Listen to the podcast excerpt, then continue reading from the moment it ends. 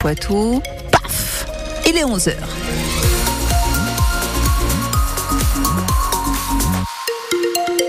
La météo, eh bien, on reste en vigilance orange dans les Deux-Sèvres à cause des crues, débordements de rivières. Vigilance jaune pour la Vienne. On y revient à la fin de ces infos.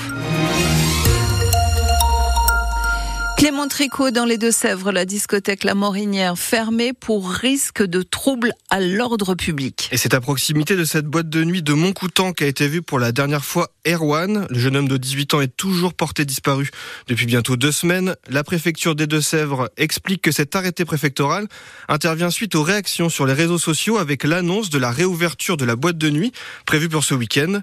On rappelle que la famille d'Erwan a porté plainte contre la boîte de nuit pour non-assistance à personne en danger. Les précisions à retrouver sur le site de France Bleu Poitou.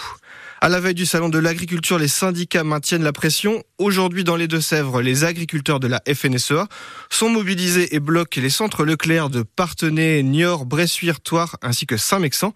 Ils dénoncent la politique des prix bas prônée par l'enseigne. À noter qu'Emmanuel Macron a prévu, lui, un grand débat ce week-end avec les syndicats, mais en ayant choisi de désinviter les soulèvements de la terre après que la FNSEA ait menacé de ne pas y participer. Toujours dans les Deux-Sèvres, la vigilance orange à la crue est toujours maintenue. Attention au niveau de la Sèvre niortaise, de la Sèvre nantaise. La prudence est toujours de mise. Hier, un homme est mort dans les Deux-Sèvres après avoir tenté d'emprunter en voiture une route barrée à la circulation au niveau de Saint-Georges de Noinay. L'appel à la prudence du sous-préfet de Partenay est à retrouver sur votre application ici.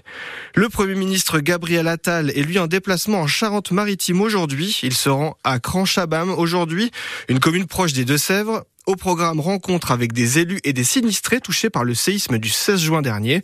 On le rappelle, 164 communes de notre département n'ont pas obtenu la reconnaissance de l'état de catastrophe naturelle. Et en sport, au mondiaux de tennis de table en Corée du Sud, nos Bleus se sont inclinés en demi face en demi-finale face aux Chinoises. L'équipe menée par notre poitevine Jana Nguyen repart avec la première médaille de bronze pour les tricolores depuis plus de 30 ans. Un beau résultat en vue des JO de Paris. Et enfin en football, les Chamois Niortais eux se déplacent à Épinal dans les Vosges ce soir.